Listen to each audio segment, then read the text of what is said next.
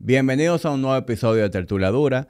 Hoy tengo de invitado a un colega en la industria que podría ser el papá de muchos de nosotros por el gran número de, de episodios que tiene. Jorge está acostumbrado a ser el que hace las preguntas. En el día de hoy se invierten los papeles y yo le voy a hacer la pregunta a él.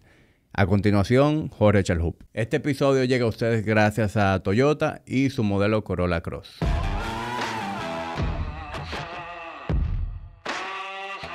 Señor Chalhup, Yo estaba esperando, estuve en la introducción, para quienes no saben, eh, y yo estaba esperando que tú no aclararas de qué industria, para cuando la gente me viera en cámara dijera, no, pero no es de fitness. ¿Cómo tú estás, viejito? bien, ¿y tú, brother? Bien, feliz de, de, de estar aquí. Me, me gusta porque esto es un contenido que yo consumo. Gracias por venir. Yo, yo sé que, que tuviste que hacer un esfuerzo en venir porque tú últimamente has estado bastante complicado. sí, sí, pero, pero bien, bien, o sea, planificadita ahí las cosas van, van fluyendo. La vida definitivamente hay que planificarse y, y te dije la semana pasada, te llamé por eso. No me he olvidado de ti, sino que quiero asegurarme y, y nada, aquí estoy. Yo estoy contento de que estoy aquí. Sí, bueno, tú que sabes lo que es esto de, de, de coordinar grabaciones, Sí. invitados, pues tú sabes lo, imp- lo importante que es que un invitado te cumple. Sí. Porque que un invitado al último minuto te cancele te puede afectar tu programación por completo. Sí, lo que, lo que yo he tratado de hacer es tener, yo siempre, tener, tratar de siempre tener un episodio ahí guardadito. Sí, siempre, sí. siempre, siempre. Yo también, yo siempre trato de tener por lo menos uno ahead. Sí, sí, Pa- siempre tener pa uno tener, adelante. pa tener un rejuego. Pero a ver, me pasó una vez, por ejemplo, que el invitado con el que había coordinado me tuvo que cancelar dos veces de corrido. Por emergencia fuera de, de- de su control. Claro. Pero entonces ahí usé el que tenía en la recámara. Y después me, me quedé sin pito y sin flauta y tuve que hacer Uno maravillas. Eh, sí, tuve que hacer uno solo, pero bueno. Ni voy a decir cuál es, porque, porque tampoco quiero que la gente vaya a poner atención extra a ese episodio. Pero sí, ese episodio fue... Ay, yo me imagino, yo me imagino cuál es. Yo imagino, bueno, no, porque todo el, el, el, el problema que tú tuviste en redes no fue un episodio solo. No, no, no. No, no, no. Que, que eso no fue un problema. Eso, eh, eh, eh. Sí, sí, sí, sí. No tenemos que caer en no tenemos que caer en eso de una vez de nuevo. No tenemos que caer en eso de nuevo. Yo estoy viendo, yo, la verdad que yo soy guapo porque yo vine con camiseta manga corta aquí a grabar contigo. Pero tú eres un atleta, mis brazos. Tú sabes, yo no me acuerdo la última vez que yo me sentí con el con porque uno tiene que sentirse atleta. Yo no me acuerdo la última vez que yo me sentí como un atleta. Es verdad. De verdad. Y estaba, estaba pensando en eso el otro día. Eh, en, en el apartamento en Punta Cana, el closet es espejos. Y viejo, yo me vi en el espejo y dije, no, yo tengo que, tengo que hacer algo. De verdad tengo que hacer Que algo. Tiene mucho que no monta bici. Que no, mo- yo vendí la bicicleta. Tengo mucho que no hago nada. O sea, yo no, yo empecé con el tema de triatlón, yo lo hacía después de haber empezado a correr. Con lo que yo enganché primero fue con la corrida. Y que no corro ni siquiera. Yo tengo que tener, que no corro constante, debo tener más de dos años y medio. Pero que no corro, que no salgo a correr 15, 20 minutos. Uf, proba- probablemente más de cinco meses, cinco o seis meses. Probablemente. ¿Y, ¿Y por qué? ¿Por la misma complicación el trabajo? Sí, pero vagabundería también, a mí. O sea, eh, lo que pasa es que tengo muchas, tengo muchas excusas. Tengo muchas excusas por dónde jalar. El trabajo, que estoy saliendo tarde, pero yo entro a las nueve. Eh, el tiempo, que el niño, estoy trabajando de lunes a viernes y no tengo, y no, no tengo al niño Sí. conmigo. Es O sea, asunto de, de tú sac- sacudir ese, ese baraje. Eso y, es. eh, eh, y agarrar ese sacudir. momentum de nuevo. Es sacudí. eh, yo me, me topé de nuevo con un corte de un podcast que hacíamos Raúl Santaella y yo, mi coach. Eh, se llamaba Jorge y el sofá. Es La esquina del sofá. Entonces, era, era básicamente como para que quedara en evidencia el, la relación de un atleta y un coach. Y en ese corte, Raúl te decía de por qué tan importante tú, tú dices lo de sacudirte. Tú sacudiste cuando tú no tienes ánimo de salir a correr o de salir o de venir a, entrenar. Eh, tú parate de hacerlo porque quizá te sorprende. Puede pasar una de dos cosas. No te va a ir bien, nada, pero hiciste algo. Y lo otro es que te sorprenda de lo bien que te hizo sentir. Y tú tienes de dónde jalar cuando tú te vuelves a sentir así. Porque tú piensas y te acuerdas, tú dices, ah, pero me sentí así el otro día y salí y me fue bien, déjame irme. Mira, eh, justo hoy eh, en mi newsletter yo compartí eh, algunas cosas, algunas notas relevantes que saqué de, un libro que me leí reciente que fue The Atomic Habits de James Clear. ¿Tú lo has leído? Yo lo leí y compré otro para regalarlo. Bueno, yo no lo había leído eh, yo me leí The Power of Habit. Y por alguna razón, cada vez que yo veía que hablaban de, Atomic Habits. Charles Dunning, Dunning, Dunning. Algo aquí, sí, sí. Por alguna razón, cada vez que hablaban de, Atomic Habits, yo como que lo asociaba con el mismo libro y en mi mente decía, no, ya yo lo leí. Ya yo lo leí, sí, claro. Hasta que me topé con la portada y yo dije, no, pero espérate, este no es. Y, viejo, el libro superó mi, mi expectativa. O sea, es de los mejores libros que yo me he leído recientemente me gustó tanto que mientras iba... Yo últimamente estoy consumiendo muchos libros en Audible. Sí. Y mientras yo lo iba escuchando, tú sabes que Audible tiene una función de que tú le das a nota. Sí. ¿Verdad? Y tú pones una nota.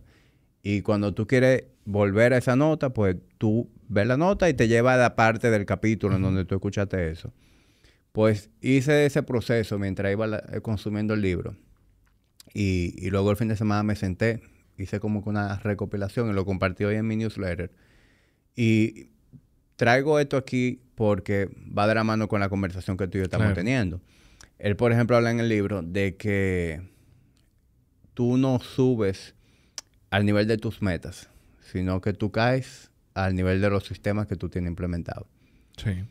Entonces, en el caso del que quiera hacer ejercicio, eh, tener esa meta de ejercitarte X cantidad de veces por semana, pues eso puede ser un primer paso y está muy bonito. Pero si tú no tienes los sistemas implementados para que eso ocurra, pues va a fracasar. Entonces, en tu caso, yo creo que lo más ideal sería ver qué sistema tú puedes implementar. Y bueno, tú te leíste el libro. sí, sí, sí. ¿Qué sistema implementar para que me provoque poder? El problema es que ya yo no tengo cómo engañarme yo mismo. Porque, por ejemplo, yo, eh, yo me acostaba y decía, eh, voy a voy a poner, a dejar la ropa lista. Y la dejaba lista.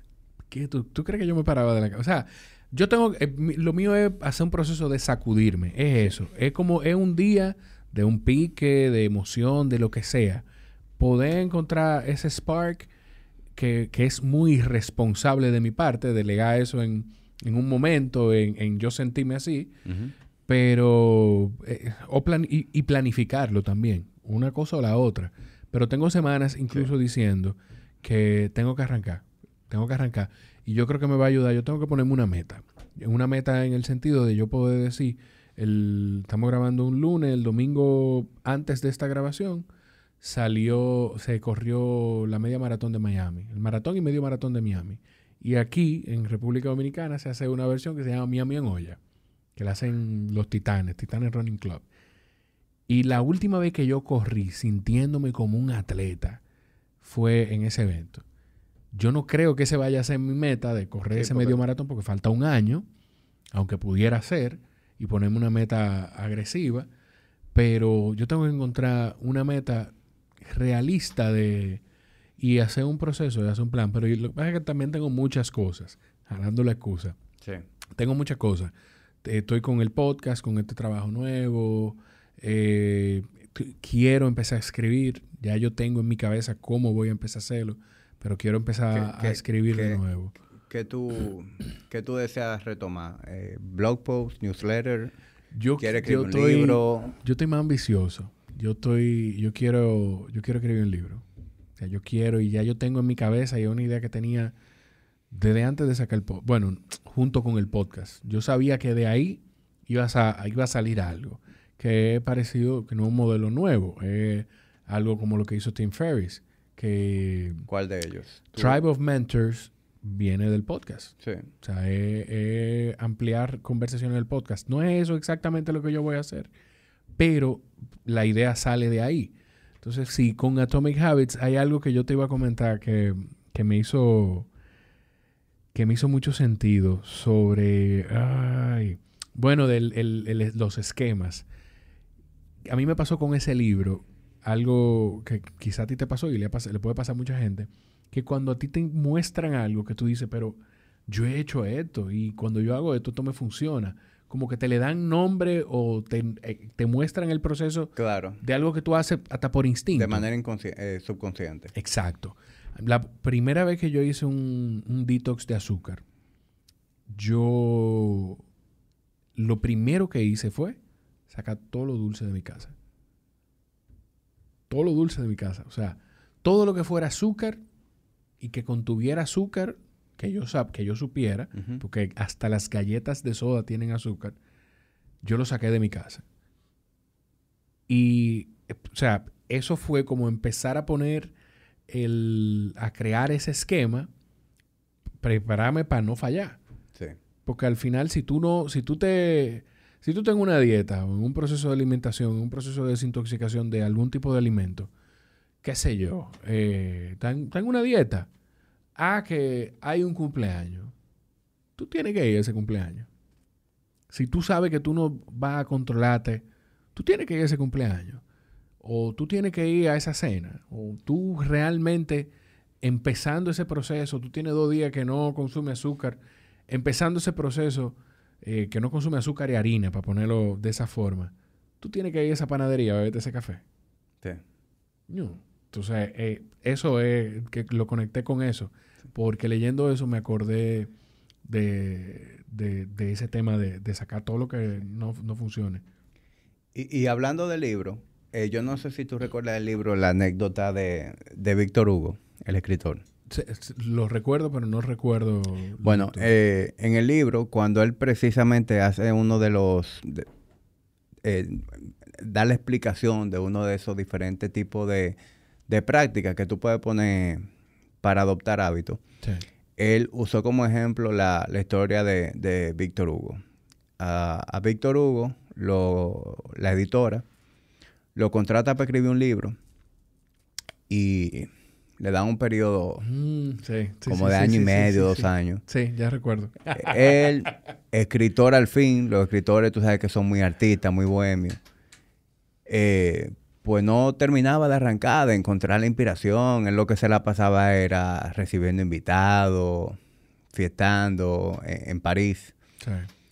Y llegó un punto en donde la, la editora se desespera y le dan un plazo de seis meses para él Entregar el libro. entrega el libro.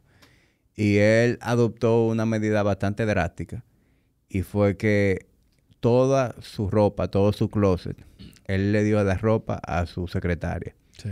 y él se quedó en pijama. Y lo que él hizo fue que le dio toda la ropa a ella para él no tener ropa que le permitiera salir de la casa. Entonces él se obligó a encerrarse. Y de ese proceso creativo eh, salió el jorobado de Notre Dame en un periodo de seis meses. Ya tú sabes, yo no recordaba el, el- qué libro había salido de ahí, pero inmediatamente empezaste con la, Sí, con la anécdota. Te, te fue viniendo. Me fue, fui recordando, fui recordándolo.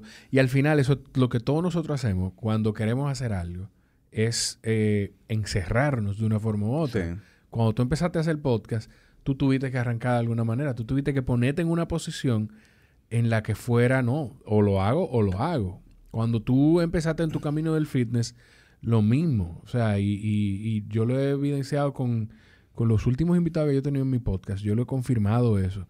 Hubo una persona que me dijo, Ivana Gavrilovich, me dijo, eh, no, ya yo, yo estaba cómoda y entonces tuve que parar eso para poder dedicar. Y yo, espérate. O sea, tú buscaste el, el, el discomfort. Tú buscaste mm, salirte de tu zona tú misma después de haber pasado tanta cosa y me dice, es que no iba a crecer. Si no me obligaba a ponerme en esa posición, no iba a crecer, no iba a moverme. Entonces, para nosotros, yo tengo que encerrarme para poder encontrar ese camino de nuevo del fitness. Yo Sí. tengo que encerrarme para empezar a escribir. Yo tengo como cuatro semanas o cinco con, en la cabeza de cómo yo voy a empezar a escribir. Yo no he dado el primer paso. Entonces tengo que hacerlo. Tengo que ponerme, y, yo sé hasta dónde voy a poner el escritorio, dónde, qué es lo que tengo que hacer, pero no me he encerrado. O sea, al final es eso. Y después se encuentra el camino, se hace un hábito y ya uno lo hace de manera inconsciente. Al final es eso. Bueno, te voy a dar seguimiento con eso. voy a ser tu, tu, coach. Te, voy a, escribir para la vez a ver si ya te sí, arranqué, se arranqué. Eso, mira, la ropa de, de correr tiene. Yo tengo tres meses viviendo en Punta Cana y la, ropa de, la ropa de correr, viviendo no, trabajando en Punta Cana. Mi casa está aquí. Eh, la ropa de correr tiene esos tres meses en la, en la maleta que ha dado todos los viajes. Y, y, donde tú te estás hospedando allá, eh, ¿es cómodo? ¿Sabía? O sea, ¿hay algo cerca donde tú puedes no, y yo puedo correr ahí mismo. O sea, yo puedo correr por ahí mismo sin problema, es bien seguro. Pero te digo, es, es, excusa. O sea, lo peor es eso. Lo peor es que yo sé que son excusas que yo mismo me pongo y que yo mismo me doy. Al final por lo menos tú estás claro en eso, que tú no te, te autoengañas. Sí, sí, sí, uno no, uno no puede engañarse si tú sabes, y esa es la forma, yo, yo siento que estoy encaminado por eso. En principio yo me sentía mal, cuando hace muchos meses yo me sentía mal, porque yo decía, coño, que yo siento que tengo, es como que tú te falta a ti mismo. Y después empecé a, sentirme más tranquilo porque el correr o hacer ese tipo de ejercicio de deporte de resistencia era como mi outlet. Y después me fui sintiendo más tranquilo porque entendí que el podcast se había convertido en mi outlet. Cosa de la vida cuando encontré esa tranquilidad y dejé de ponerme esa presión, empecé a correr en ese momento de nuevo, como a, empezar a hacer ejercicio de nuevo. Y salía en la bicicleta y corría. Y ahora igual, ahora todavía no estoy corriendo, pero yo creo que cuando tú aceptas que, hay cosas que, que, si tú no la cambias, no la va a cambiar más nadie, pues ya tú sabes qué es lo que tienes que hacer. Ya, ya lo mío es eh, esa chispa, eh, arrancar. Ya después que yo arranque, me voy a encaminar. Yo creo que sí. Bien. Y ya eh, entrando un poquito en, el podcast. Sí. Tú tienes 165 episodios. Sí, sí, sí, sí, hoy salió el, el, 165, sí. Tú arrancaste con el podcast en el 2019. Sí. Estuve ahí brechando. Y 31 de, de, marzo. ¿O ¿Fue 31 de marzo o, finales? Bueno, principio de marzo creo que fue, 2019. Bueno, ya va para tres años el podcast.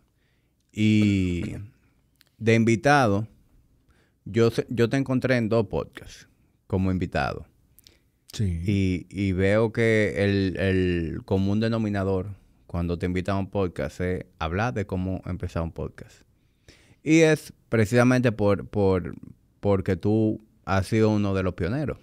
Eh, yo no sé eh, quién habrá empezado primero que tú, pero yo sí recuerdo que cuando yo empecé mi podcast, que yo empecé a consumir podcasts locales, encontré el tuyo y ya tú estabas casi llegando a los 100 episodios en ese momento. O iba por 100.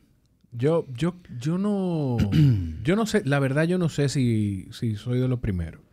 Yo sé que antes de hacer esto, ya, hacíamos lo de Jorge y el sofá, que surgió precisamente de eso, de que Raúl me decía, ok, tú quieres hacer esto, ¿cuándo lo vamos a hacer? Vamos a hacerlo.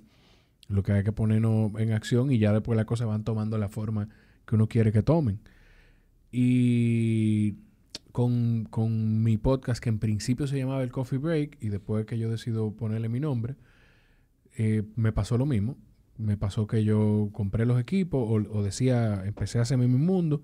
Y la segunda vez que yo le fui a hablar a mi papá del podcast, me dijo, ¿cuándo arrancamos? Y ahí arranqué. Eh, fue regresando de un viaje, trabajando para otra cadena de hoteles, en, en, uno de los hoteles. En la habitación me senté y grabé como siete minutos de algo que yo le puse introducción, como queriendo decir lo que quería hacer con el podcast.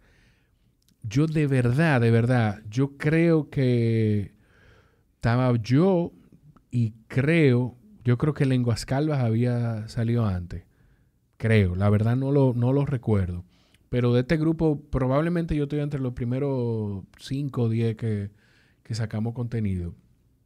Yo, de querer sacarlo de nuevo, yo tenía desde la primera, desde que yo tuve un iPod en las manos, yo me topé, no era un podcast, pero yo me topé con un, con que yo podía escuchar un programa de radio de deporte que se hacía en Nueva York, que era Stephen A. Smith Radio, eh, que lo grababa en Nueva York en ese momento. Y al día siguiente yo tenía grabado ahí en, por iTunes el programa del día anterior. Y esa vaina, viejo, me voló la cabeza. Yo hacía radio, yo creo ya. Y me quedé con eso. Y pasó el tiempo y pude, pude arrancar con el podcast. Eh, arrancó por ahí y sí, yo creo que he estado de invitado. Yo recuerdo tres podcasts en lo que yo he estado. Eh, uno, el Club de las 4 AM, que fue hablando de mi proceso de paternidad, empezando.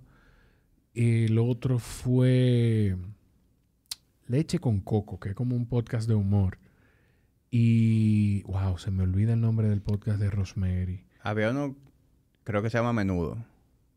Ah, bueno, son cuatro. Ay, Dios mío. Menudo podcast también, de, que lo produce Laura Castellano, eh, que es de, de APAP.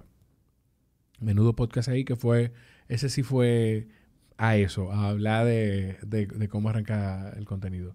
Que está muy bien y a mí me encantó y porque esa institución fue de las primeras en utilizar el tipo de contenido de Branded Podcast, que un podcast de una empresa. Lo, lo hacen ellos y mi cliente Domex Courier. O sea, al final, esto es una herramienta de comunicación. No es más nada. O sea, es un canal para tú llegarle a tu comunidad de clientes o en este caso tú no lo haces como Body Ignition, pero tú pudieras tener un podcast de Body Ignition donde tú hables de solamente de temas que tenga que ver con el gimnasio y, y, todo lo que envuelve eso. Al final eso es un branded podcast. Entonces me gustó mucho participar en ese específicamente porque sentía que estaba siendo parte o que, o que estoy siendo parte de un proceso donde las marcas están empezando a entender eso. Ya hay otro banco que está sacando eh, otro podcast también. O sea que... Sí, He, visto también puesto de bolsa. Puesto de bolsa, farmacia, eh, de todo. Em, empresa ferretera. Ah, yo no lo he visto ese. Sí, hay una empresa ferretera que yo no sé si ya lo sacaron, pero yo los conocí aquí. Eh, mm, un día yo vine a grabar y estaban reunidos con Julio el, el dueño de piano, bueno, uno de los dueños, y, y ahí vi, vi el proyecto. No sé si ya lo habrán sacado, pero me llamó mucho la atención que una empresa ferretera que quisiera abrir un podcast. Eh, obviamente hay muchos temas que cubrir. Pero muchísimo. ¿Tú sabes qué, a mí me extraña que no tenemos, por ejemplo, más? Y eh, quizás esto es una mala idea decirlo, pero los agentes de bienes raíces. Aquí debería haber un podcast de bienes raíces, por ejemplo, porque la gente es un sitio, es muy nicho, pero es un sitio donde la gente puede encontrar información de propiedades. O sea, los podcasts o son muy generales o son muy de nicho. Y lo que son muy de nicho a veces funcionan más que lo que son generales. Porque hay un público que está buscando esa información que tú le vas a dar. Claro. O sea, y lo, Médico, yo no sé por qué no hay más médicos con, o, con, con podcast. Yo no sé por qué no hay más doctores que hablen de, de, de, este, con este, a través de este tipo de formato. Tú sabes la cantidad de... ¿Quiénes son... ¿Quiénes visitan a los médicos? Los visitadores médicos, además del que tiene consulta. La cantidad de gente que hay en la calle con idea y con información y con cosas que quisiera bueno, tener en la cabeza. Yo, yo tengo aquí un invitado recurrente, eh, que es el doctor Jorge García. Sí. Y los episodios con Jorge, eh, estadísticamente, son los de los episodios que tienen mayor reproducciones, más engagement a nivel de comentarios. Que te producen eh, más preguntas, me imagino, porque la gente quiere más preguntas. Jorge me dice también que, que eso le hace que muchos pacientes quieran ir a su consulta. Eh, o sea que definitivamente sí, hay, hay una carencia de, ese tipo de información. Sí, sí, sí. Esto es una, muy, una herramienta muy poderosa. Tú que tienes ya tres años eh, moviéndote en esta industria, yo tengo un poco más de un año y he visto un crecimiento. Eh, de- en todos los sentidos. Crecimiento desde el punto de vista de gente que está teniendo la iniciativa de armar Sí. su propio podcast y arrancar. Eh, crecimiento de estudios. Eh, Sí. ahora mismo hay, así, mal contado, hay como cuatro estudios que están, que tienen una sombrilla de podcast debajo de ellos. Bueno, pero vamos a poner el ejemplo. Este sitio, de Piano Studio, tiene cuántos meses? Tiene un año ya. Eh, no, creo que todavía no tiene el año. Entonces, Y, y aquí se, se graban como 10 podcasts. por ejemplo, de aquí que yo recuerde, yo consumo Malcante. No siempre, Humberto, lo siento. Y el, bueno, el ay Dios mío, con lo que empezó todo. Gepiano. eh, Gepiano. Gepiano. Y Tertulia Duro, por supuesto. Obviamente. No más te vale. Más te vale. Eh, sí, bueno, de, de aquí hay varios podcasts que, que se escuchan mucho. Eh, por ejemplo, el de el de la muchacha de alta gama, eh, que es un podcast de, de Carmen Rodríguez, Flor Piña y, y su hermana. sí.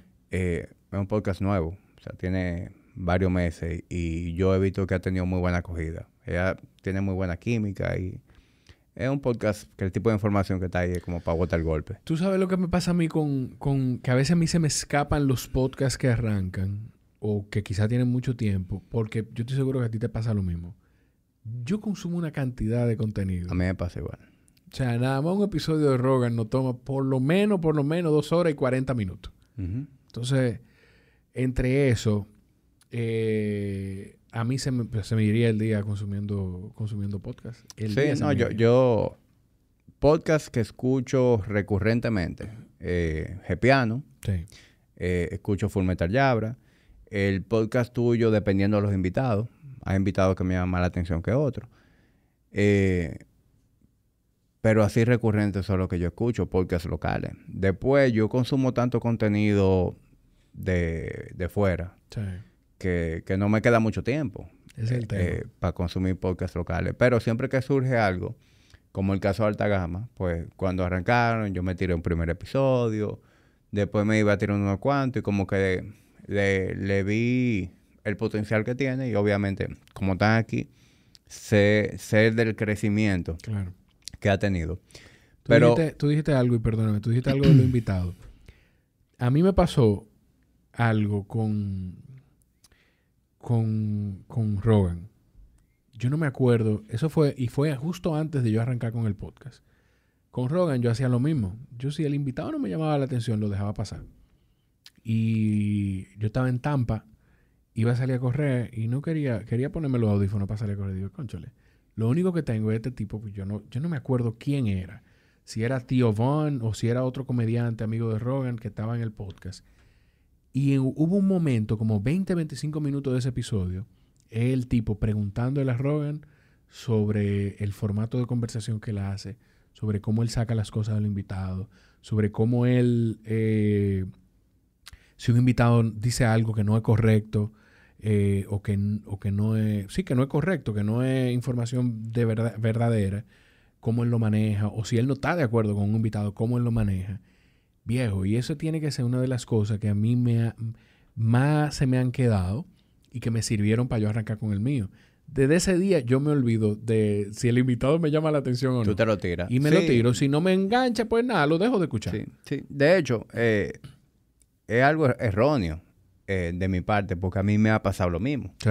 Me ha pasado lo mismo con el mismo Joe Rogan y me ha pasado con el feedback de gente que escucha tertuliadura. A veces yo tengo aquí un invitado y la gente pues, comenta, eh, wow, no pensé que me iba a gustar esta conversación. Sí. Por lo mismo, porque subestiman al invitado, dicen, bueno, yo no sé quién es este tipo, este tiro que trabaja en hoteles, yo escucho a mí porque me gusta el fitness, ¿qué yo voy a aprender de Jorge Chalhub? Sí. oyen la conversación y se llevan algo y dicen, espérate, de repente están escuchando el podcast tuyo y dejando de oír el mío. O sea, todo pasa. Entonces, volviendo al, al- al crecimiento que ha tenido, e- eso es lo que yo he logrado percibir en un en año y pico que tengo. Veo también muchas marcas ya queriendo Sí. eh, entrar a apoyar la plataforma, Sí. pero me imagino que, que cuando tú empezaste no... No, nada. Nada. Salía a vender un podcast, era lo mismo que salía a vender leía un esquimal. Yo ni lo vendo. a mí tienen que llegarme la cosa y no porque, no porque yo me crea que, porque para nada, mi podcast no es de lo que tienen más descarga en las plataformas. Eh, pero había que explicarle, viejo, a los invitados. Yo venía pensando en eso. Fíjate lo, bonito que es tú llamarme y yo no preguntarte de qué vamos a hablar. Porque yo sé que vamos a tener una conversación. Eh. Aunque hay podcasts que son, tienen una estructura, que eso no está mal pero yo sé que lo tuyo es una conversación que tú vas a tener conmigo. Claro. Igual si yo te invito a mi podcast, tú no me vas a decir, Jorge, ¿de qué vamos a hablar? No, porque tú sabes que vamos a sentarnos a hablar. Claro. obviamente yo hago mi research, tú sabes. Claro. Para, para yo saber qué sacarle a un invitado. Exacto. Y cuál es tecla tocar.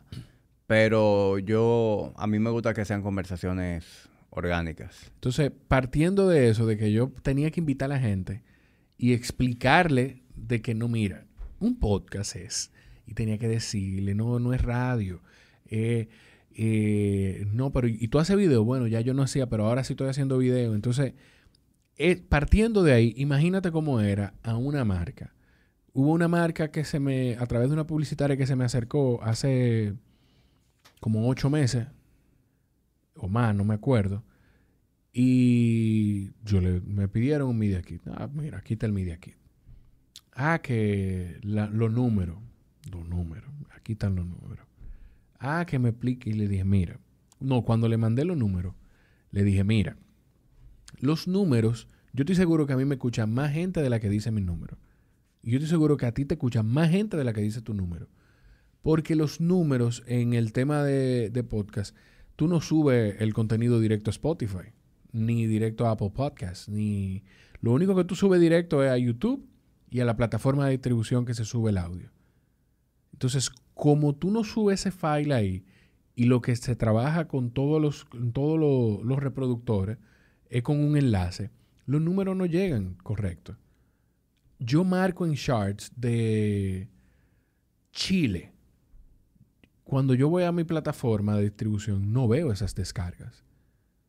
Pero yo estoy marcando en un chart de, de Chile o de España.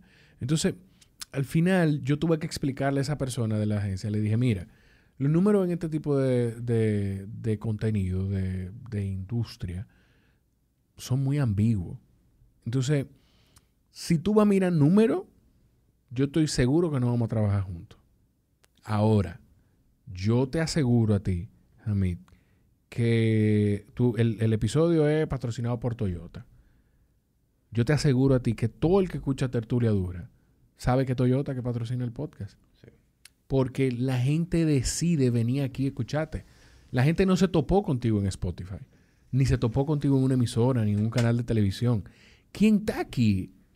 Está aquí oyéndonos porque, porque te, te sigue. Claro, es un, es un, fiel seguidor del podcast. Es un fiel seguidor del podcast. Spotify no le dice, hey, todavía te he suscrito. Yo creo que ahora lo están empezando a hacer. Pero hasta hace un tiempo, si lo están haciendo ahora, no lo recuerdo pero hasta hace un tiempo las plataformas no te avisaban. ¿Tú te acuerdas Tertulia Dura, donde tú estás suscrito? Sacó un episodio nuevo. No.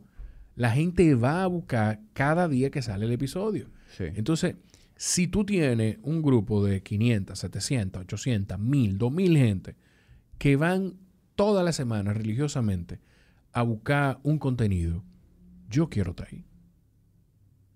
Yo quiero estar ahí. Yo prefiero estar ahí que en un lugar donde quizá te escuchen 50 mil, pero no te escuchan. No, y, no tan solo esto, sino que eh, nosotros vamos a un nicho. Exacto. Entonces, una marca eh, que quiera llegar a mi nicho es una manera mucho más efectiva de, de llegarle. Es más efectivo. Y, y tú estás diciendo algo que es cierto, y es que los números no dan 100%, es decir, hay un margen de error pero aún así es mucho más exacto que lo que hay en radio o televisión. Sí. O sea, una emisora eh, te puede dar rating de, un programa, pero eso, esos números sí es verdad que están... No, y, y son, por ejemplo, la, la forma en la que se mide el rating aquí en República Dominicana de televisión, por ejemplo. Creo que hay unas cajitas que son las que se le ponen a la cajita del telecable o al servicio, no recuerdo, y es una muestra. Entonces, esto es eh, es de mi plataforma. Yo me conecto a escucharte, pero oye esto también. Yo me conecto a escucharte desde mi Spotify. Y en mi Spotify hay tres personas más. Si esas tres personas te escuchan, eso no son descargas nuevas. Porque fue de una cuenta que se conectó todo el mundo. No di que nos sentamos los cuatro a escuchar en el celular. No. Tú tienes, tú tienes mi Spotify Premium familiar Y tú te conectaste en el Spotify a escuchar, eh, pero eso no es una descarga nueva. Nada más se te cuenta una. O sea, hay muchas cosas, hay muchos factores que tomar en cuenta que las marcas todavía no lo entienden. Yo, yo decía en un momento que yo no, yo no, lo, yo no pienso vivir de hacer podcast, pero yo creo que ya es una mentira. A mí me encantaría. O sea, de verdad, yo creo que yo viviría feliz si me paro de mi, de mi cama todos los días. Llevo a mi hijo al colegio y me siento a prepararme a grabar una conversación con quien sea. Yo sacaría dos y tres episodios toda la semana. Te lo aseguro. No uno semanal. Pero esa no es la realidad. Ahora, No lo es, pero ese momento va a llegar. yo creo que sí. Yo creo que sí que va a llegar. Yo no me acuerdo por qué estaba, por qué iba por ahí con el tema del, del ah, que las marcas están entendiéndolo. Todavía no lo entienden. Muchas no lo entienden, Todavía pero no lo entienden. sí- hay muchas marcas, tú sabes, que son más innovadoras, Sí. eh, que tienen cabezas eh, un poquito más actualizadas y ven el valor de plataformas como esta. Sí. Eh, pero definitivamente ha evolucionado mucho en comparación a, a cuando tú empezaste Hace, tres años. hace tres tú- años. Claro que sí. Ha, ha cambiado muchísimo. La gente, incluso, la gente, aunque yo no sé cómo se perciba, pero yo creo que la gente lo piensa mejor ahora antes de hacer un podcast. Hace un año y medio, dos años todavía, la, cualquiera decía, no, pues yo voy a arrancar un podcast. Todavía. Sí, pero yo creo que la gente lo piensa más. El otro día salió una, hace un par de meses salieron unos números de, de la cantidad de gente que se queda en tres episodios. Y de la cantidad, el, el porcentaje de gente que no pasa de 10 episodios. Y me gustaría ver esa cifra. lo, voy a- lo vamos a buscar. Eso tiene que estar fácil de encontrar ahí. Tú ves, si yo tuviera un se Jamie. Jamie. mucho. Sí, sí, Dale. Todos necesitamos un Jamie. Todos necesitamos un Jamie. Pa- es, es- es- esa es una de mis metas. Sí. Eh, tener, tener un podcast, tener un estudio con, con ese tipo de, de herramientas, tú sabes, de Tú yo no tener... no yo, lo, yo lo que tengo que ponerme de acuerdo con, con Julio, Sí, pero sí, eso sí. se puede hacer aquí. Y, y Pulli, Pulli le llega. Sí, sí, sí. Tú no, yo no creo, yo creo que tú no estás lejos. Yo, yo no sé. con- a mí me pasa que yo soy muy. Yo no. Coño, que no me gusta esta. porque- yo no sé si control freak. Porque es, es con eso nada más que yo soy así. Pero me, ha- me he dado cuenta en los últimos episodios que definitivamente necesito. Yo necesito llegar a un punto en el que o cambio las cámaras, por ejemplo, para que me graben de corrido, porque yo uso Canon. Entonces, graban hasta 30 minutos. Yo tengo que estar pendiente a que tengo que pararme. Entonces, hoy, por ejemplo, grabando, me vi en la conversación en un momento mirando la cámara a ver si estaban grabando y mirando el audio a ver si estaba corriendo. Porque ya me ha pasado en 165 episodios, pero que hay todavía más publicaciones que no están numeradas. Dos veces que he empezado a grabar y el audio no lo pongo a grabar. Me ha pasado dos veces ya. Y esa vaina me, Claro, me destroza la confianza. No, y que se pierde el episodio. Sí, sí. No, por suerte yo me he dado cuenta eh, en los primeros 10 minutos. Y digo, coño, tenemos que empezar de nuevo. A mí me pasó en uno de mis primeros episodios que se grabó el audio, pero el video dio problemas. Si fuera eso, a mí no me importa. Entonces, el audio también, eh, cada Mm. micrófono sea diferente. Un disparate. Por suerte, ese fue como el segundo o tercer episodio, fue con mis socios.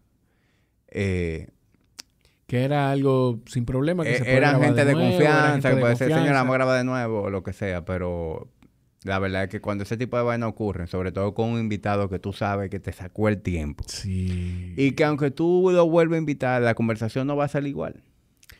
Mira, a mí me pasó con, con Carla Leisure.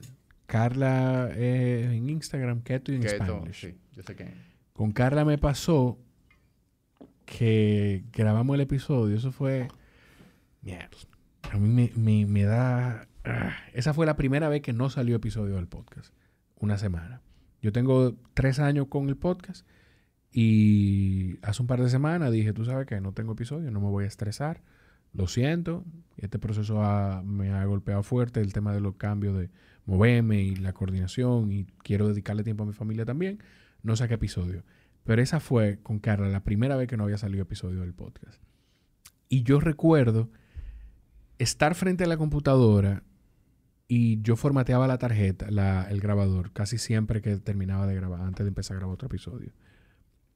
Estar frente al grabador, a punto de formatearlo, y preguntarme, ¿yo pasé el material? Claro que yo pasé el material, yo siempre lo paso. Y dale a formatear. Inmediatamente yo le di a formatear, yo fui a revisar el material.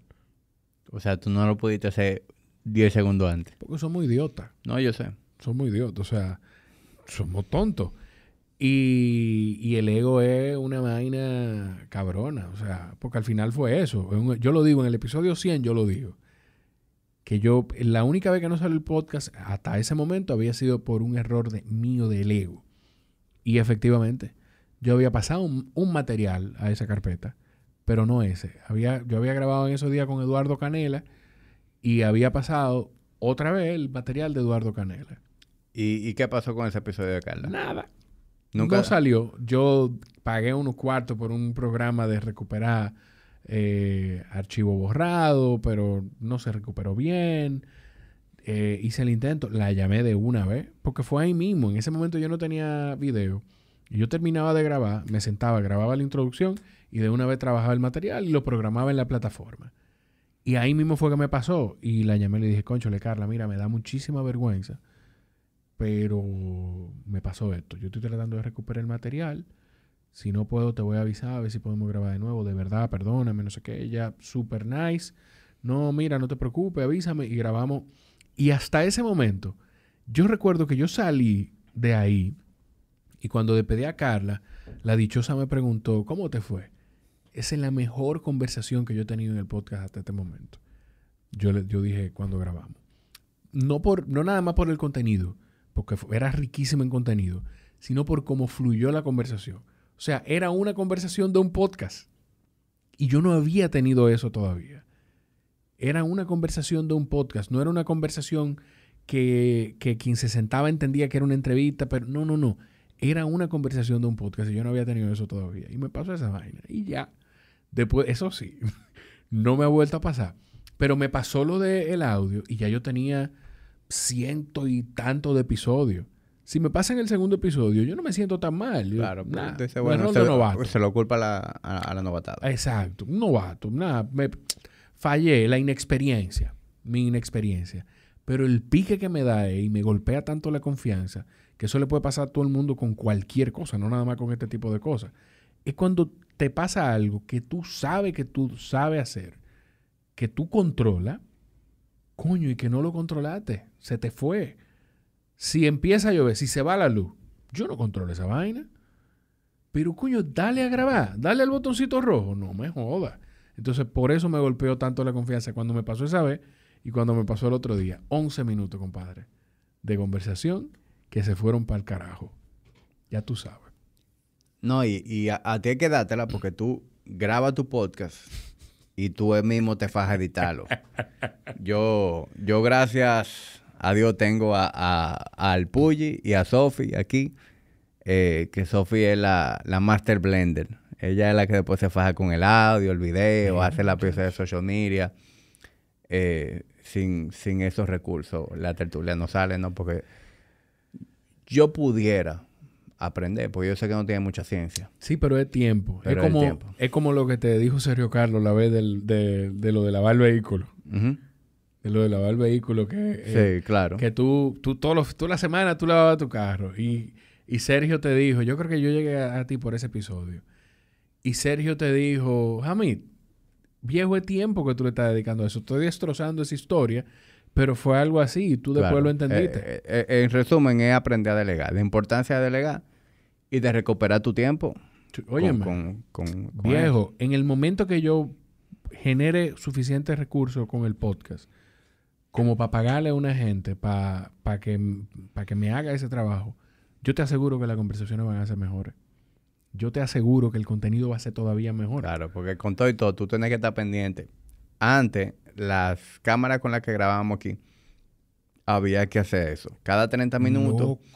Y, y yo recuerdo que a veces tú estabas viejo en, en, tú sabes, en el mejor momento de la conversación. De la conversación. Y Sophie me hacía así señal, eh, que hay que resetear. Y eso me, rompía el ritmo. Yo no, yo le digo a los invitados cuando se sientan, le digo, mira, y a veces se me olvida decírselo antes de empezar a grabar, le digo, mira, eh, yo no voy a aprovechar un momento en el que tú estés hablando para resetear la cámara. Y en mi cámara, en, mi, en mis episodios, Sofi, lo siento, hay unos machetazos porque son unos machetazos en el sentido de que hay un momento en el que se ve mi silla vacía. Yo tengo un amigo editor que me ha dicho mil veces, loco, mándamelo.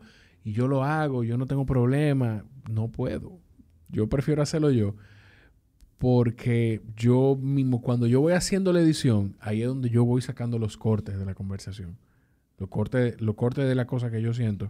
Que no es nada más lo que vaya a enganchar en redes, sino también lo que a mí me gusta y lo que yo siento también que puede dejarle algo a alguien.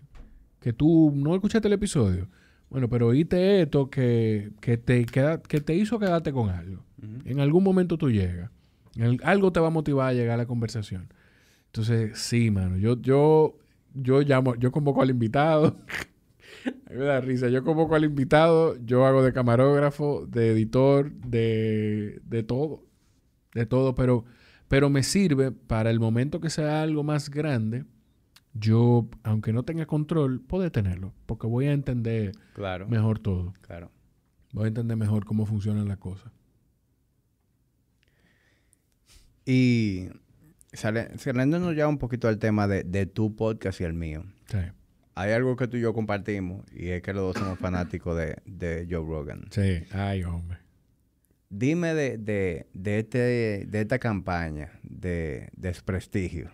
¿Qué es eso? ¿No? sí, es eso. Puro desprestigio. Eh, el, el, cancel culture de allá. Eh, dime de eso, viejo. O sea, ¿qué, qué tú... A, a, mí, yo... Me, me causa mucha decepción. Sí eh, ver, lo Spotify. ver lo que está pasando. No, eh, bueno, sí, Spotify le acaba de tumbar 100 episodios. Eh, ellos están cogiendo la presión. Pero por lo menos con, los artistas, con este pana, con Neil Armstrong, se mantuvieron firmes. ahí hay que dársela. Con Neil... Neil Young. Neil Young. Neil Armstrong, el que fue a la luna. Sí, sí, sí, sí. sí. Eh, Papá de Lance Armstrong, el que el ciclista. Mentira, estoy diciendo un disparate. Eh, es mentira. No son familia, no se conocen. Eh, con este tipo se mantuvieron firmes, pero esto es un señor que quizá. quizá la gente que pasa de 55 que usa Spotify, pues lo consumía. Lo de Neil Young. Hasta que hubo otro que no me acuerdo cómo se llama a, mí... Hubieron varios artistas. Lo que pasa es que el más reconocido del grupo era Neil Young. Y por eso fue como el, el, poster boy del movimiento. Pero... Mira lo que le han sacado después de que de vaina de racismo. O sea... Que se, se nota, viejo, que, que, hay una agenda. Y que cuando no funcionó una cosa, nos movemos para la otra. Eh, para crearle un poquito de contexto a quienes están escuchando, que dirán de qué están hablando estos tigres, estamos hablando de Joe Rogan. Joe Rogan. Si usted no es de los, de los 11 millones de personas que escucha cada episodio. Joe Rogan es el podcast más escuchado a nivel mundial. Tiene 11 millones de, de, downloads. Y Joe Rogan se ha ganado una, un reconocimiento de, de toda la gente que lo escucha. Eh, confían mucho en el contenido que está ahí. Sí. Por la, transparencia que, se da con, los invitados y por el calibre de los invitados que recibe. Entonces, ¿qué pasa? Joe Rogan ha ganado tanta credibilidad que, hoy en día la gente confía más en quien va a Joe Rogan y expone un punto de vista que en lo que dice CNN o Fox. Claro. Porque no va con una agenda. Entonces, e, el, revuelo empieza por temas relacionados al COVID. como bien sabemos, hoy en día, todo el que dice algo del COVID contrario a la información oficial, automáticamente es censurado. Sí. Sí. Por más razonable que sea la información, por más evidencia que tenga detrás, tú dices algo diferente a la información oficial y automáticamente eso es misinformation. Hay un término que yo escuché que me dio, me dio hasta pena que la gente no se da cuenta que lo usaron en CNN. Tengo que- lo voy a buscar después, te lo voy a pasar. Que lo que dice él, consenso, eh, como la información consensuada, como o, o lo aprobado, que, que lo que quiere decir ese término es como que esto es lo que aprueba el gobierno, un periodista. Un periodista, un periodista diciendo esto es lo porque él no ha ido con lo que aprueba el gobierno. O sea, viejo. Es, es como una locura. Él, aquí pasan muchas cosas. Hicimos el comentario de los 11 millones, de, porque el Nielsen sacó a finales de diciembre una publicación donde pone los, los programas, de alguna forma llamarle, más consumidos. Y el rating de Rogan es de 11 millones por episodio. No es que, que todos los episodios, no, no. 11 millones de descargas por episodio. Es un promedio. Tú juntas todos los programas que le seguían, después, el que más cerca está no llega a 3 millones, que creo que era Tucker Carlson, que, de Fox News. Y entonces, a partir de ahí, esto lo, lo recuerdo por algo que vi que publicó Andrew Schultz, que es otro comediante. A mí me gusta Rogan. Bueno, no, déjame terminar este, este comentario para te decirte por qué yo conecto con él. Hizo el comentario de. Hay dos episodios específicamente que era del eh, Robert Malone, creo que se llama, el doctor, Sí, y Peter y McCullough. Peter McCullough. Que al final, al parecer, hay algo de, de- de información que no es correcta dentro de las cosas que decían uno de ellos. Creo que es McCullough y también Malone dice cosas que son controversiales. Controversiales, digamos, porque no necesariamente que sean controversiales las, las hacen correctas. Pero, exacto, pero hay algo de McCullough que después hubo que, que, que validarlo, que no era correcto. Pero, pero está bien, no importa. Rogan hace lo que nosotros quisiéramos hacer a, a mayor escala, o lo que nosotros tratamos de hacer a mayor escala, que es tener conversaciones con curiosidad genuina. Al final es lo que está haciendo es teniendo una conversación. Él no está haciendo una postura de experto, él no está diciendo que él sí sabe de algo, él está teniendo una conversación. Teniendo todavía más información, estuvo enfermo con COVID en noviembre o en octubre y él dijo una lista de cosas que, que utilizó, dentro de la que estaba el, eh, los anticuerpos monoclonales, creo, monoclonal antibodies, y mencionó también otras cosas dentro de las que mencionó ivermectina. Lo único que tomó CNN fue eh, la ivermectina y no decía ivermectina, decía desparasitante de caballo. Porque hay que darle fuerza y escandalizar a la, gente. Claro. Y le pusieron un filtro en el video Amarillo. viejo. Esa vaina me, me voló la cabeza. A los cuatro días Joe Rogan estaba bien. Rogan no quiere vacunarse. Él estaba dispuesto a vacunarse. Yo me siento el abogado de Joe Rogan. Él estaba dispuesto a vacunarse. Se iba a vacunar en un evento de UFC. No se pudo vacunar porque ya cuando hubo un tema de que no era en UFC, sino en una clínica, y dijo, bueno, pues para el próximo evento yo me vacuno. Y en esa, a los tres días sacaron la vacuna Johnson Johnson, que era la que estaba poniendo UFC, del mercado. Entonces, todo esto, súmale que ya él le da COVID, él tiene los anticuerpos y dice, yo no me voy a vacunar. A pesar de que CNN lo trató como lo trató, él llevó a Sanjay Gupta, que es el especialista médico de CNN. O sea, lo sentó ahí en el podcast. Que cualquier otra persona, yo no sé si yo tuviera, que me creo un gran ser humano, si yo tuviera la interés de sentarme con una gente que trabaja para un grupo que, Que me quiso hacer daño. que me quiso hacer daño. Y él lo hizo. Pidió disculpas sin tener que pedir disculpas por el tema de los episodios que se interpretan como, como misinformation. Y dijo, muy humildemente, que yo estoy seguro que él no está de acuerdo, pero dijo, eh, Spotify decidió hacer esto, yo estoy de acuerdo con eso, como para que se sienta el respaldo, perfecto. Pero también dijo algo que la gente no entiende. Óyeme, si esto es misinformation, pero hace dos meses tú no podías decir que las vacunas de tela no hacían nada. Que la mascarilla. Que la mascarilla de tela, perdón, gracias. Que las mascarillas de tela no hacían nada. Newsweek sacó una publicación y, ya eso es conventional wisdom de que no hacen nada las la iba a decir vacuna, las mascarillas de tela. Hubo un momento en la pandemia que si tú decías que, la, que el COVID salió de un, laboratorio tú eras un conspiranoide y había que cancelarte y te sacaban de todas las redes sociales y YouTube y ahora estamos hablando de eso. Yo recuerdo una conversación con una gente en mi podcast que yo le decía, tú sabes que esto pudo haber venido y dice, no, no, no, eso vino de que sí. No, la ciencia no dice eso, la OMS salió y cuando ya empezaron a hablar de eso oficialmente, le dije, mira lo que estábamos hablando. Entonces, ahora ya no es misinformation lo de que salió de un laboratorio.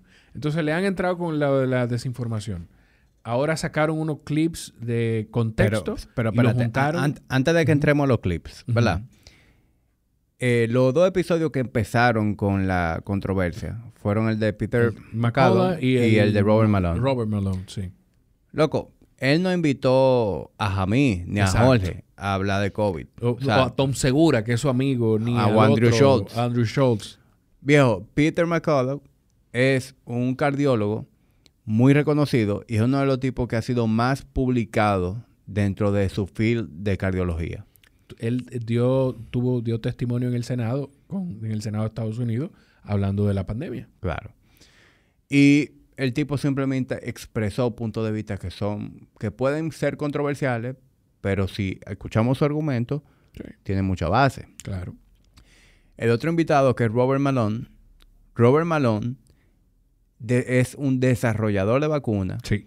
Y el tipo tiene nueve patentes de la tecnología del mRNA vaccine utilizada para una de las vacunas más populares del COVID. Yo creo que el tipo sabe un poquito de vacuna. ¿verdad?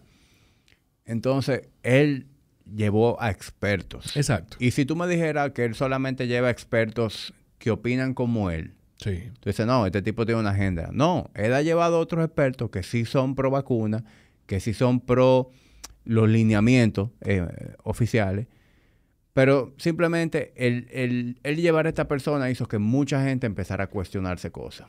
Pero que te voy a decir algo, tú dices pro vacuna. Otra cosa que está pasando es que nos están, te, ponen etiquetas. O sea, si yo digo hoy aquí, eh, yo tengo dos dosis de la vacuna, para yo decir que yo no estoy de acuerdo con que obliguen a la gente a vacunarse, yo tengo que decir que yo tengo dos dosis de la vacuna. Porque si yo digo, yo no estoy de acuerdo con que a ti te quiten la libertad de decidir si tú quieres vacunarte o no, yo soy antivacuna. Sí.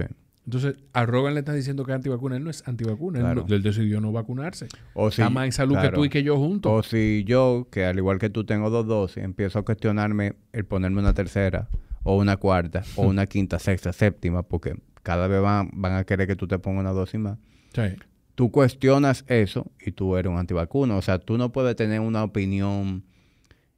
Tú no puedes cuestionar nada. O sea, o tú te va por la versión oficial sin ni siquiera cuestionarte lo que te estamos diciendo o automáticamente ya tú eres un, rebelde sin causa. Ya nosotros aceptamos que nos están obligando a vacunarnos, cuando en principio eh, una cosa que dijo me, me, me, hasta me duele, porque hubo algún funcionario público, no me atrevo a decirlo porque no recuerdo claramente si fue el presidente, que aquí no se iba a obligar a la gente a vacunarse.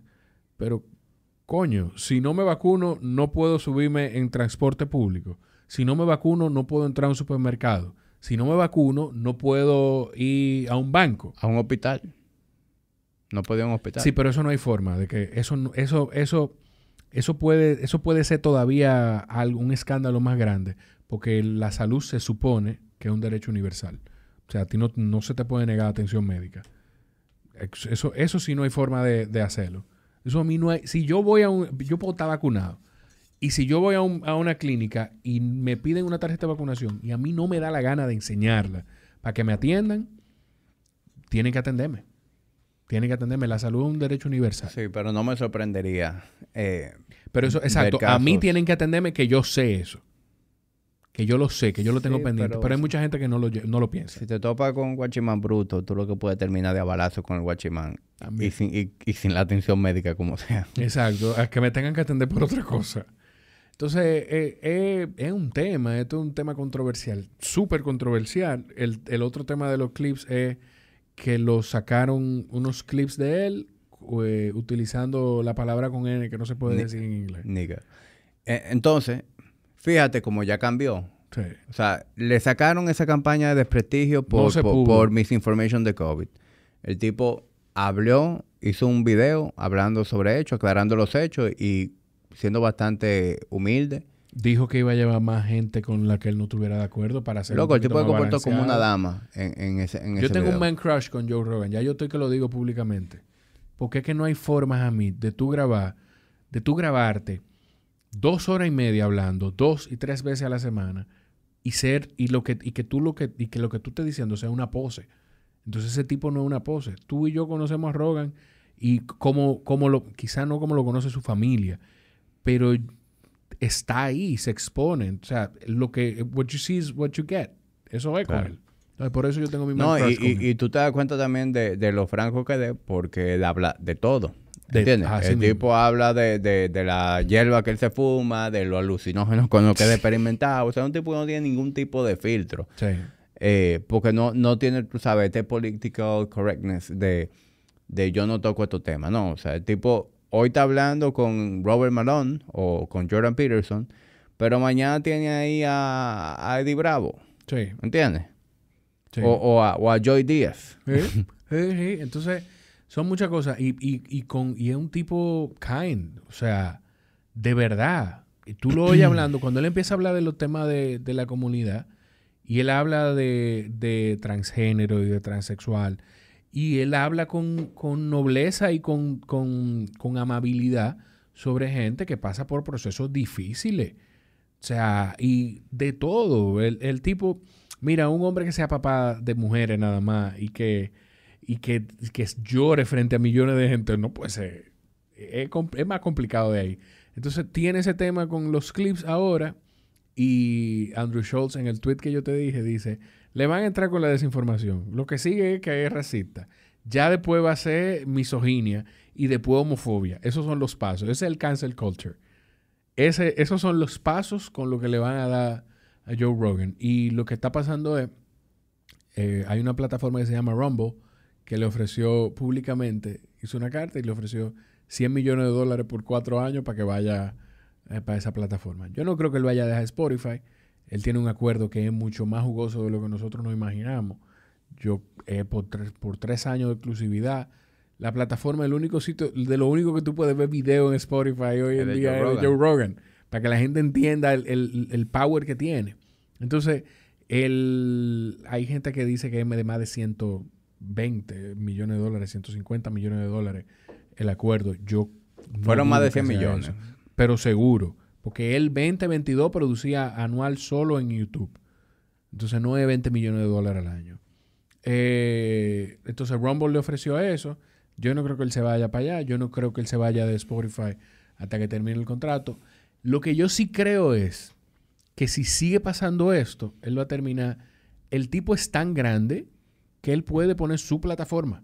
El tipo es tan grande que donde él se vaya, la gente va a seguir detrás de él. Y el tipo tiene una credibilidad y un apoyo de, de toda la comunidad que lo conoce. Sí. Que con esta campaña de desprestigio, eh, él se está popularizando más. Porque hay gente que ni sabía quién es Joe Rogan, ya lo tienen en el radar. Y dicen, pero vean, déjame ver qué es lo que está pasando. Y, y enganchan con él. La gente que no, bueno, yo no quiero decir todo el mundo, pero mucha de la gente que no está, que, que, el- que lo está cancelando o que quiere tratar de hacerlo y que lo ataca, es porque no lo consume. De verdad. O sea, yo creo que es tú darte el tiempo de consumirlo lo suficiente. Tú sabes lo que salió el otro, bueno, la norcoreana. Sí, eh, eh, Park. Park. Una publicación en Instagram. A mí, yo amo a Joe Rogan porque pone, expone cosas que la gente, de las que la gente no habla. Y esa niña, nadie sabía quién era esa niña. Hasta que se paró ahí eh, y tuvo el Rogan Effect. Que pudo hablar de su historia. de lo que ella mal pasaba en, en Corea del Norte. O sea, y así pasa con muchísimas cosas. A mí, yo personalmente, entré en un viaje de volver a leer eh, por Rogan. Primero con Audible, escuché audiolibro y hubo un momento en el que dije, conchole, tengo, quiero seguir eh, tomando conocimiento, pero de otra forma. Y empecé a leer de nuevo y todo lo, toda la noche, cada vez que puedo, me siento a leer y me he leído un par de libros y he aprendido un par de cosas que salen de ahí. y probablemente lo que terminó de engancharme y de inspirarme a, a hacer esto es el modelo. Yo no quiero ser Joe Rogan, para nada. Yo nada más hay un Joe Rogan, pero el modelo es ese. O sea, sí. a, mí, a mí, o sea, me sirve de inspiración para muchas cosas que hago dentro del podcast. Porque obviamente, como tú dices, Joe Rogan solo hay uno, pero cuando tú ves cosas que te gustan, que tú puedes replicar, ¿por qué no? Sí, sí, sí, sí, sí, definitivamente. Pero definitivamente lo que está ocurriendo eh, te hace reconocer que eso que está pasando con Joe Rogan ha pasado con muchísima gente. Y simplemente se trata de que cada vez que tú te sales del script, cada vez que tú dices algo que, pone en, juicio la, la, agenda, la información oficial, a ti te van a cancelar. Cuando tú le das algo a la gente que no es lo que están acostumbrados, la gente se asusta. Y si no tiene conocimiento sobre eso, se asusta más. Y lo único que el ser humano quiere es tener algo de seguridad y certeza. Por eso que estamos como estamos, porque la gente entiende que el Estado le va lo, lo hace sentir seguro y por eso le estamos permitiendo muchísimas cosas. Muchas, muchas cosas. O sea, mira, mira, mira en el momento de la vida en el que estamos. Y que eso hasta se convierte en una manera de, de buscar sonido. Porque tú sabes la cantidad de gente que se monta en ese tren Ah, espérate, ahora es a fulano que están cancelando. Ah, déjame hablar de eso. Yo voy a hacer un video hablando de, lo que está pasando con Joe Rogan. Buscando su view. Yo, yo, me, yo me atrapé pensando en hacer un video de, de, eso. Dije, quizá, déjame ver, quizá haga un video para el canal de YouTube. Eh, ni siquiera lo saco en el podcast hablando de lo que está pasando. Y dije, ¿tú sabes qué? No, porque no, nunca lo he hecho y además no me siento que tengo tanta información como yo quisiera tener para opinar como debo. Y además es una opinión muy sesgada. Mira, ahorita tú, tú, hiciste mención de, el, episodio, uno de mis episodios que dio, que hizo un poquito de ruido. Sí. Eh, yo me di cuenta con, con, esa ocasión de algo muy parecido a lo que tú y yo estamos hablando. Para quienes están escuchando, hubo un episodio que yo hice con el doctor Jorge García, en donde eh, yo dije que yo no estoy de acuerdo en que los transgéneros compitan en los deportes. Eh, mi argumento para eso es bastante sólido. Pero en los deportes, eh, en, categorías del sexo que, del que se sienten. A eso es lo que te eh, refieres. o en los deportes en general. para entender eso. Viejo, en, en, deporte competitivo no es justo, especialmente para las mujeres. Quienes van en mayor desventaja claro. son las mujeres, porque eh, una mujer que decida cambiarse de, sexo a hombre no va a darle pela a los hombres. Claro. Eso no va a pasar. En cambio, un hombre que decida competir con las mujeres siempre va a ir en ventaja. Y es lo que está pasando. Y pasó con... Todos los días salen, todas las semanas sale un caso de un atleta que está matando la liga en, en división de mujeres y le está robando oportunidades a las mujeres. Entonces, todo lo que las mujeres se fajaron a luchar por décadas, ¿verdad? Todo lo que hizo el, movimiento feminista, de que las mujeres tuvieran sus derechos, sus categorías, sus divisiones. Pues si, si las mujeres siguen con esta apertura eh, progre, pues van a perder lo que se fajaron a trabajar.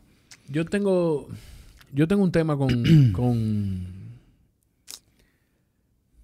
fíjate que te dije en un momento con, por ejemplo, con ponernos etiqueta, con el tema de antivacuna, con eh, a mí aquí hay, dos términos que yo detesto porque lo que yo siento es, no detesto, pero siento que lo que hacen es separar a la gente, lo de pop y Yo esa vaina no me gusta porque para mí no, tenemos que encasillarnos.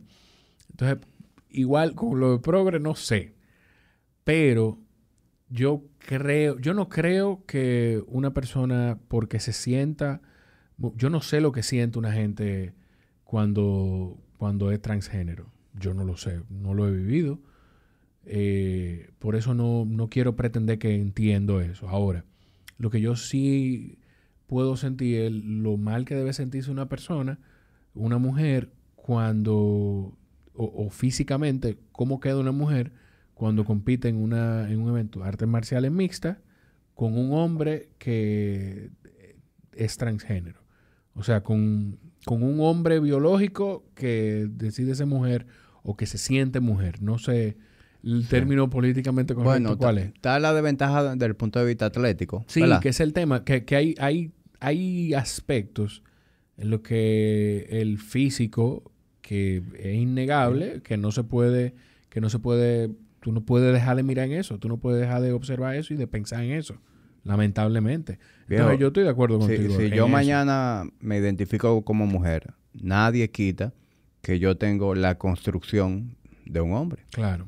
Yo tengo la masa muscular de un hombre, yo tengo la testosterona de un hombre, yo tengo las articulaciones, la- el tamaño de la mano de un hombre. Y por más estrógeno que yo empiece a inyectarme, eso sigue ahí. Sí. Entonces yo tengo una dominancia física. Pero bueno, eh, dejando eso a un lado, yo expuse mi punto de vista, ¿verdad? Y a partir de ahí surgieron muchas críticas acusándome de, de- de homofobia y todo eso. Pero en medio de eso, yo me di cuenta que mucha gente capitaliza esas oportunidades para buscar su sonido. Claro. Gente que ni me conocían, gente que ni escucharon el episodio, que agarraron ese pedacito para querer, eh, tú sabes, desacreditarme, eh, buscarse su sonido, pues se montaron en ese tren. Pero en medio de ese proceso yo me di cuenta de que toda esa gente que hace ruido en las redes, que siempre tienen un, chisme y una tiradera con fulanito homofóbico, fulanito tal cosa, ellos no representan a la comunidad. Mucha gente me escribía, eh, homosexuales, me decían, viejo, no le dé mente a eso, que esa gente no nos representan, esos son unos rebuseros que se la pasan armando pleito en las redes sociales. A mí me... Yo, yo creo que hay mucha gente... De nuevo, yo estoy hablando de- desde fuera, pero te puedo decir, por ejemplo, el caso de, de mi amigo que quiero muchísimo, Alberto Vargas. Alberto en Twitter eh, era radical total y dejó de ser radical total en Twitter porque le reportaron la cuenta a un grupo de gente por él expresar cómo, se, cómo piensa. Alberto es gay, Alberto es homosexual, pero él relata eso y de hecho lo comenta en, mi, en, el episodio que grabó conmigo, de cómo él vio el cambio en, una, en un Pride Parade de Nueva York de un año al otro. Cómo él vio, él fue un año y se bebía un ambiente como de celebración y de no sé qué, y un ambiente de, de reconocimiento. Y el año siguiente se vivió un ambiente de que, que, que como que con el que él no conectó. Y después fue viendo muchas cosas en las que si tú no piensas así, si tú no estás de acuerdo con esto, pues tú no eres de, tú no, tú no eres de aquí. Y si tú, no estás, si tú no estás a favor de esto, tú estás en mi contra y tengo que acabar contigo. Y esos son los extremos. Los extremos no nos llevan a ningún sitio. A mí no me gustan las ideologías políticas, pero yo estaba pensando el otro día que quizá, aunque no me gustan las ideologías políticas, quizá pensando en cómo yo pienso, yo soy como de centro, porque al final es un balance lo que tú tienes que encontrar. Entonces con Alberto pasó algo parecido y le, o sea, en Twitter él quedó vetado de Twitter, de la plataforma, porque hubo un grupo de gente que, que decidió empezar a reportarle la cuenta por un tweet de algo de hace como 8 o 9 años, que lo rebuscaron para reportarlo, porque él no está de acuerdo, en, él le llama la turba, eh, ¿cómo que dice Alberto? La turba del, alfabe- del abecedario, le llama a él. Y Alberto, tú puedes no estar de acuerdo con él, con cómo él expresa algunas cosas. Pero si tú no estás de acuerdo, no estás de acuerdo. Move on, sigue con tu vida. Es como que yo, como que tú empiezas a decir algo ahí y yo me pare aquí y te diga, no, Jamil, yo no estoy de acuerdo. Ah, concho, Jorge, qué mal que tú. No, no, pero yo no estoy de acuerdo contigo. Y yo no, y, y ya, y me quede ahí en que Y, yo no estoy de y retráctate. Y, y, y échate y, y retráctate. Y tú no puedes pensar así. ¿Por qué no? No, porque tú no puedes pensar así. Porque ese no es eh, lo que, a, a lo que acordamos como grupo No, no, no, pero es que yo no pienso de esa forma. No, o te retracta o, te cancelamos. Claro. Entonces, tenemos que aprender a vivir como en paz. Como si tú no estás de acuerdo conmigo, pues nada, esa es mi forma de pensar y ya. Lo, que yo estoy claro, Jorge, es que eso, lo, eso lo sabemos tú y yo. ¿verdad?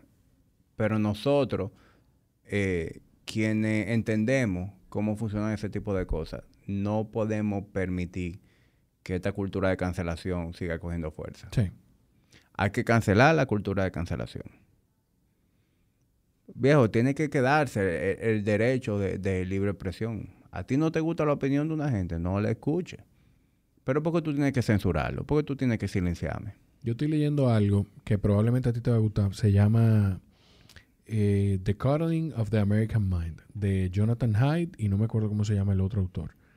Y habla precisamente de eso, de cómo empezó a cambiar eh, el ambiente en las, en las universidades de Estados Unidos de una época hacia acá, donde empezaron el tema de las marchas para no permitir eh, charlas para no permitir que una persona, hay uno que se llama Milo eh, que es un agitador de la derecha, que perfecto, tú puedes no estar de acuerdo con él, pero hacer una marcha que termina que, y justificar la violencia para evitar eso.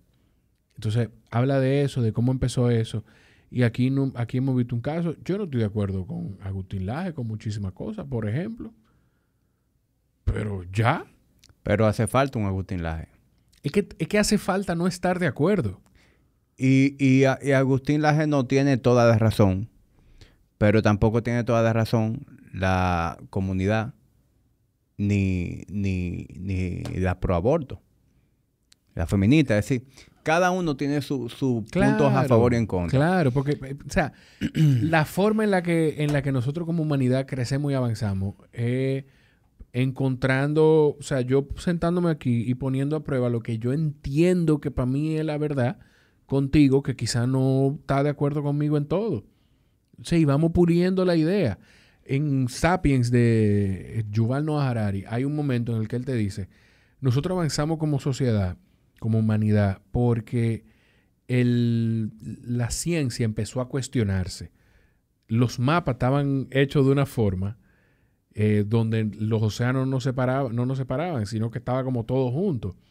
Y los cartógrafos, los científicos empezaron a decir, espérate, pero es que, eh, que esto no nos cuadra. Y empezaron a cuestionarse ellos mismos.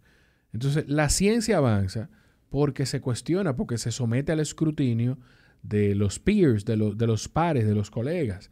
Entonces, la forma de, de, nosotros crecer en conocimiento es buscando esa fricción de, de sentarte con gente con la que tú no estás de acuerdo aprender y punto. Entonces, eso, eso, eso nos falta. Nos falta encontrar eso. Los mejores profesores, para ti, quien tú hoy en día, tú sabes que fue tu mejor profesor en el colegio, en la universidad, es con el que tú te pegabas a discutir un tema. Con el que te exigía y con el que tú te pegabas a discutir un tema. Con ese fue con el que tú más aprendiste. Porque no estaban de acuerdo y, y lo debatían. Y eso es lo que te queda. Y otra cosa es, hay, hay una herramienta que siempre ha sido utilizada para imponer el poder y, manipular a la población. Algo que fue muy utilizado por, por el mismo Hitler, por Stalin. La propaganda. La propaganda, pero también eh, manipular al pueblo de la siguiente manera. Yo te empiezo a imponer cosas, ¿verdad?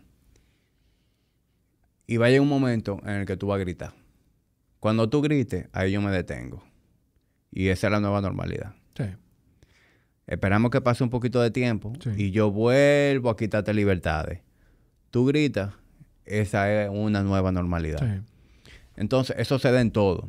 Eso es una herramienta que se sigue utilizando. Mira cómo se utilizó con el COVID. Todas las libertades que a nosotros nos quitaron y después estábamos nosotros agradeciendo que nos dejaran salir después de las 12, como unos borregos. Pero así mismo ocurre con las agendas. Ocurre con la agenda de la comunidad, ocurre con muchas eh, agendas que se han ido eh, desarrollando. Y, con esto yo no le quiero tirar eh, tierra a, a, la comunidad. O sea, no me malinterpreten. Eh, no tengo nada en contra de la comunidad, pero sí hay cosas en específico que hay que poner un stop, como es, el caso de los deportes. Yo estoy, con, lo de los deportes yo estoy de acuerdo, pero es que el, tema, yo, yo, no, yo tengo problemas con, lo de agenda, porque tú sabes la cantidad de gente que tiene que ponerse de acuerdo para que sea una agenda. O sea, la cantidad de... ¿Tú crees de verdad que hay un grupo de gente, o sea, que, que hay un grupo de gente de la comunidad que se puso de acuerdo para llevar un, camino de vamos a conseguir esto de esta manera? Yo no creo. O sea, yo creo que, que hay situaciones a las que mucha gente termina siendo utilizada sin darse cuenta que está siendo utilizada. Yo creo que pasa eso. Con lo de los deportes, para mí eso es un, no cerrado. Si, usted biológicamente es un hombre, no puede competir con mujeres, con gente que es biológicamente una mujer. Y, otra cosa que se está saliendo del control es el tema de los pronombres. ¿A dónde vamos a llegar, viejo, con los fucking pronombres? Yo no tengo problema con que tú quieras que te llamen como tú quieras. Pero. Bueno, tú, te, tú, te quieres llamar. no que tú me obligues a yo llamarte. Claro, y, y, y, vaina ridícula. Eh, que, ya no quieren que sea leche. Eh, leche materna. Que es leche humana. Sí, eso. Que, no es mujer embarazada, sino personas, personas embarazadas. Hay muchas cosas que son... Yo no conozco el primer hombre embarazado. Te va a gustar ese libro.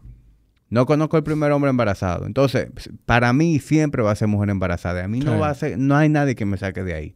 Siempre va a ser leche materna. Y siempre para mí va a ser él o ella. Y lo que yo no entiendo es tampoco, ¿por qué hay que crear un nuevo término?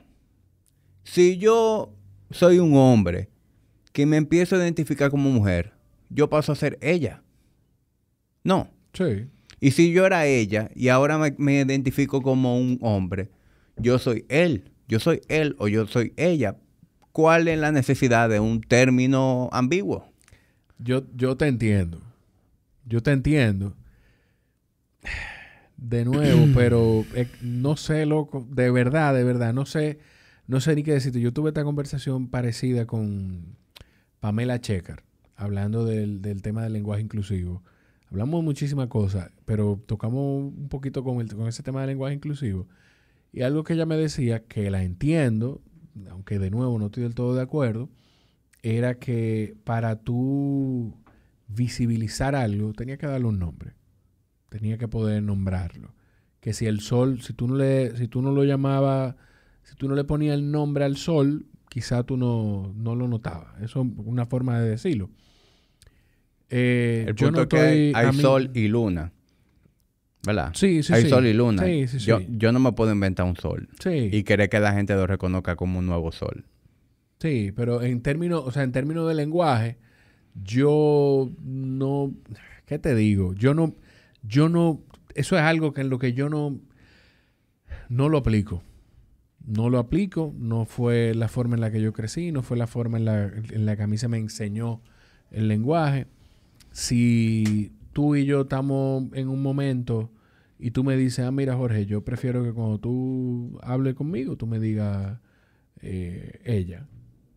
Yo, concho, mí, nada, perfecto, te entiendo. Eso te hace sentir más cómodo. Ella sí. Para adelante.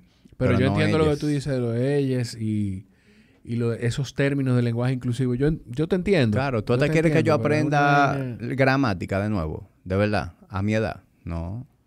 Eh, es, un, es, un, tema. Por un capricho. Es un tema. Y ya en redes sociales, en Instagram te pone la opción de poner los pronombres. He, she. Sí. He, she, they.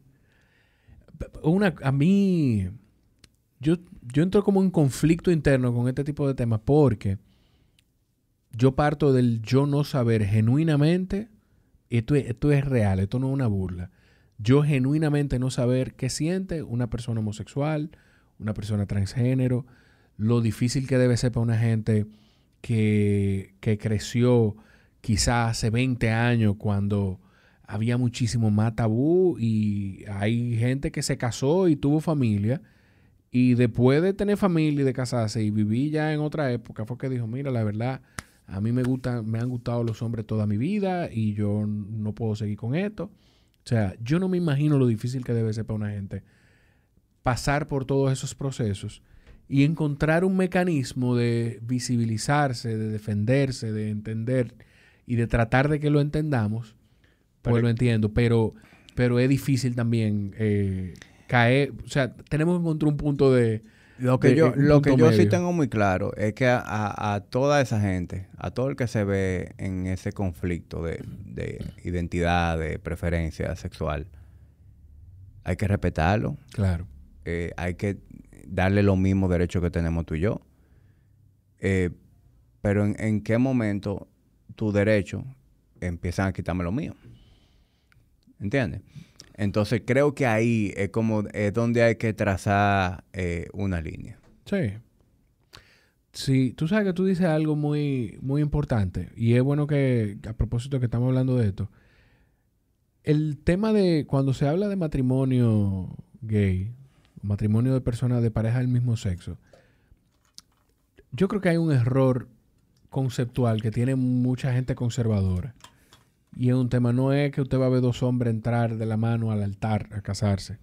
No sé. Ojalá llegue a pasar si son gente personas religiosas. Pero la lucha que, que, se tenía, yo no sé si se tiene todavía, es más por el tema de, de derecho. Hay, hay gente, tú puedes tener dos amigos que tienen toda la vida juntos. Y uno de ellos, y, y, el uno no puede tener en el seguro al otro, como tú tienes a tu esposa, por ejemplo, en tu seguro. Y mañana Dios no lo quiera, o cualquier ser de luz en el que usted crea no lo quiera, tú tropezaste ahí saliendo y te caíste de aquí y pipló y ahí cayó de baratado a mí el seguro de vida de tu señora. Y para para poder sostener a tu hija hasta en algún momento. Y esa pareja de amigos tuyos no tiene ese mismo derecho. Claro. Entonces, y, deberían eh, tenerlo. Deberían tenerlo. Yo eso lo apoyo. Deberían tenerlo. Yo vi una película que El valor de la vida o The Money, eh, no me acuerdo el término, eh, el título en inglés. Es con. Diablo, se me olvidó. Michael Keaton, que él hace el papel del abogado que llevó el litigio el acuerdo, para el acuerdo con la, de las familias que perdieron eh, familiares en los ataques del, del 9-11. Y había un caso de una, de una pareja homosexual. Y eso me hizo pensar mucho y me hizo acordarme de una conversación que tuve con un amigo sobre eso. Que al final es eso lo que, lo que persiguen. Compadre, nosotros hemos dado mucha vuelta y hemos hablado de mucha vaina aquí. Ahora yo pensando de eso, Ah, thank you. Ah, no, pues que vengan más tarde entonces. Lo siento, que esto no se va a acabar. No, mentira. Pero nosotros hemos hablado mucha caballá aquí. Caballá no, caballá no. No, no, no, no. En el, mejor de los sentidos. Pero, pero sí, definitivamente hemos cubierto bastante tema. Sí, sí, sí. Y, y la conversación como yo esperaba, una conversación sin desperdicio. Gracias. Eh, se nota que estoy compartiendo con un colega que, sabe realmente eh, cómo llevar esto, ¿sabes? Eh, y que se mantenga interesante. Gracias, papá. De verdad que me, honró muchísimo que me escribiera para invitarme. Esto no es cuento porque yo te lo he dicho. Yo valoro mucho tu trabajo, lo admiro muchísimo porque siento que tú estás haciendo yo creo que, que, aunque sean conversaciones, a mí me encanta lo que tú haces cuando haces episodios solo. Me da muchísima envidia poder eh, hacer un poquito más de episodios solo en mi podcast. Pero yo, tú le das, tú eres a mí. Entonces, cuando yo vengo a tertulia dura, tú puedes estar teniendo una conversación con una gente que quizá yo hablé, pero una conversación completamente diferente. Y eso, de verdad, que el trabajo que tú haces me fascina. Te lo agradezco, viejo. Y, te lo he dicho antes, eh, cuando yo empecé con, el podcast, que empecé a, consumir podcasts locales, eh, me gustó mucho tu trabajo, eh, porque sin ánimo de criticar lo que se está haciendo, lo que yo disfruto hacer usualmente es consumir cosas que me sumen valor. A mí, yo puedo escuchar un podcast que me dé risa para botar golpe pero no puedo escuchar un podcast que yo sienta que me estoy embruteciendo o que sea demasiado vulgar. A veces hay conversaciones que son tan vulgares que tú empiezas como a sentirte incómodo. Sí. Eh, tiene su público, pero yo no soy ese público. Eh, yo, mi, tú sabes, tiendo a migrar más a, a contenido como el tuyo. Esa es la democracia, es lo que estamos Eh, hablando. y por eso te reconocí tu trabajo desde que empecé. Y tú sabes que en, en, en momentos también, cuando yo arranqué, tú me diste mi, mi- mis críticas constructivas que me sirvieron para ir mejorando técnicamente cosas del podcast. Eh, y no tengo más nada viejo que agradecer que tú vengas y, y desearte que siga eh, metiendo mano con el tuyo. Para quienes están escuchando, eh, ¿dónde pueden escuchar tu podcast? ¿En qué plataforma pueden consumirlo? En toda la plataforma de audio, Spotify, eh, yo no me encuentro diciendo Spot- en Spotify, Apple Podcasts, Google Podcasts y en YouTube lo pueden encontrar Jorge Chalhub Podcast. Eh, y en social media, Así mismo, arroba Jorge. En cualquier plataforma ahí me consiguen en Twitter, tuiteo cada vez que puedo. Estoy más activo ahí en Instagram, más que nada con los cortes de las conversaciones. Viejito, gracias, de verdad. Gracias a Invítame ti. de nuevo. Eh, invítame tú al tuyo. Sí, que hace mucho que no voy, y, y después tú vienes para acá. Allá yo te voy a brindar, yo te voy a brindar cerveza, café, agua, Coño, lo que tú yo- quieras. yo A mí no fallé. me brindaste ni agua, loco. Coño, fallé. Pero no me, no me lo saquen cara antes. ¿eh? Eh, señores, si ustedes conocen a alguien que le puede interesar esta conversación, se lo comparten. Y como siempre, agradeciendo su apoyo.